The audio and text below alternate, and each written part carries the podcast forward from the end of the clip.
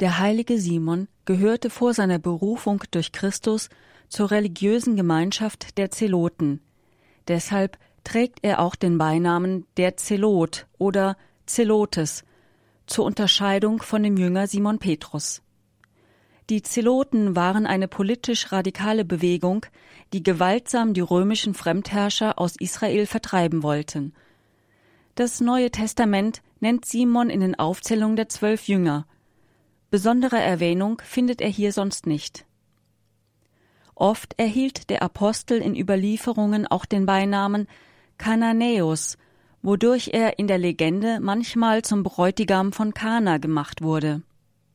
Nach der Aussendung der Apostel durch Christus und dessen Heimgang zum Vater wirkte Simon wohl einige Jahre als Missionar unter den Juden.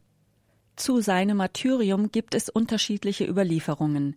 Die einen sagen, er sei enthauptet worden, andere berichten, man habe den Apostel zersägt.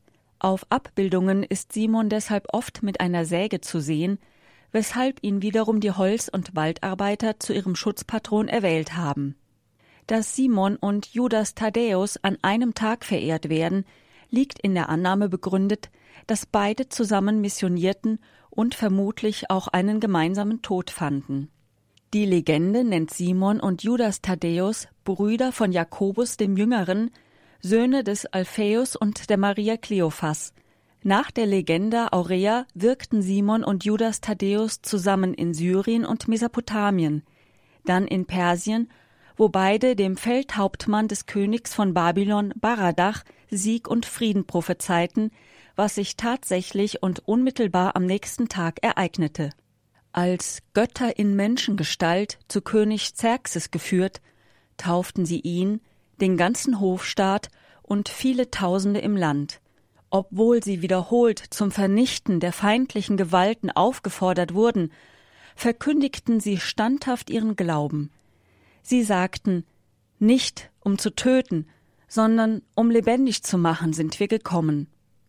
Nach zahlreichen Wundertaten mit denen sie die Machtlosigkeit der Zauberer bewiesen und die Abgötter stürzten, entfachten die Zauberer im Lande einen Aufstand der Priester, die beide Apostel erstachen, nach anderen Legenden enthaupteten oder Judas mit einer Keule, Simon mit einer Säge zu Tode martern ließen.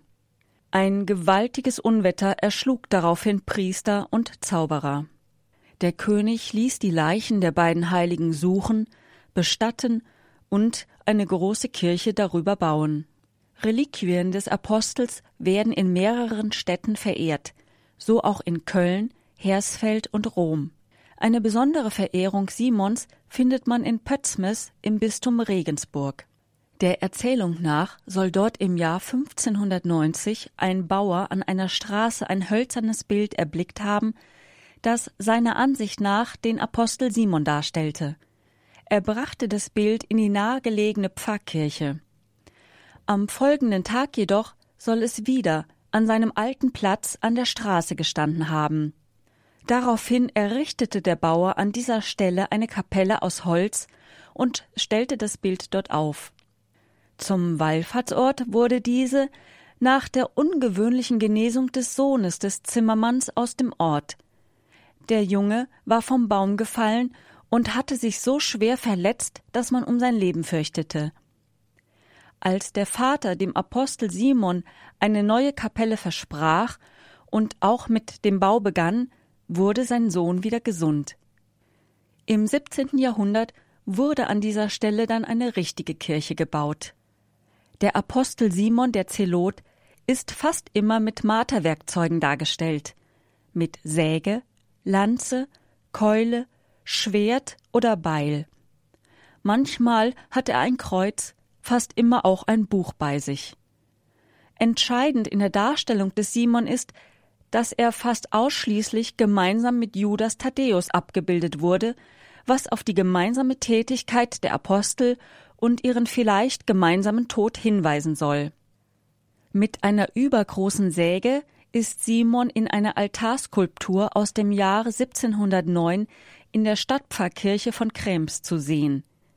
Mit Säge und Buch malte ihn Rubens um das Jahr 1613 zu sehen im Prado in Madrid. Judas Thaddäus, dessen Verehrung darunter litt, dass er oft mit dem Verräter Judas oder anderen Personen verwechselt wurde, gehört zu den weniger bekannten Aposteln. Selten einmal findet man eine Kirche, die ihm geweiht ist. Judas Thaddäus wird in der Heiligen Schrift nur sehr selten erwähnt. In den Apostellisten des Evangelisten Lukas wird er als Sohn des Jakobus angeführt, bei den Evangelisten Matthäus und Markus nur als Thaddäus. Schon in den Schriften des Kirchenvaters Origenes sind beide Namen zu Judas Thaddäus verbunden. Der Name Judas kann auf nationale Familientradition hinweisen, der Beiname Thaddäus kann an den jüdischen Aufrührer Theodas erinnern, der um das Jahr 39 nach Christus den Römern unterlag und in der Apostelgeschichte erwähnt wird. Im Neuen Testament ist von ihm nur ein einziges Wort überliefert. Das richtete er an Jesus im Abendmahlsaal, als er sagte Herr, warum willst du dich nur uns offenbaren und nicht der Welt? Der ihm immer wieder zugeschriebene Brief des Judas der letzte der sogenannten katholischen Briefe kann ihn sicher nicht zum Autor haben, weil sich dieser als Judas, Bruder des Jakobus, vorstellt. Im Übrigen finden sich viele Verwechslungen und Verschmelzungen mit anderen Personen, so mit Judas Iskariot, dem Verräter Jesu, mit Thomas und mit einem anderen Thaddäus aus der Schar der 72 Jünger Jesu. Judas Thaddäus geriet lange in Vergessenheit und kehrte erst im 18. Jahrhundert wieder in die Erinnerung des gläubigen Volkes zurück, das ihn seitdem als Helfer in verzweifelten Situationen verehrt. Deshalb ist er auch der Patron in schweren Anliegen und aussichtslosen Lagen, der mit Buch und Keule oder mit Hellebade und Steinen dargestellt wird. Die Reliquien von Judas Thaddäus werden im Petersdom in Rom aufbewahrt. In vielen katholischen Kirchen findet man heute neuere Darstellungen von Judas Thaddäus, was auf die gestiegene Wertschätzung des Apostels hinweist. Eine besondere Verehrung findet er in der Mainzer Kirche St. Quintin, der ältesten Kirche der Stadt. Auf Darstellungen mit allen Aposteln nimmt Judas Thaddäus in fast allen Fällen einen bescheidenen Platz ein. In St. Marco in Venedig ist ein Mosaik aus dem 13. 14. Jahrhundert zu sehen, auf welchem er Götzenbilder umwirft, während die Folterer bereits warten.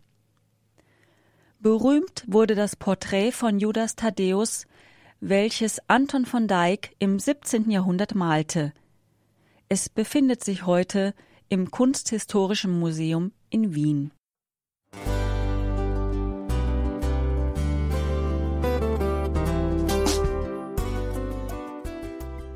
Liebe Zuhörerinnen und Zuhörer, vielen Dank, dass Sie unser CD- und Podcast-Angebot in Anspruch nehmen.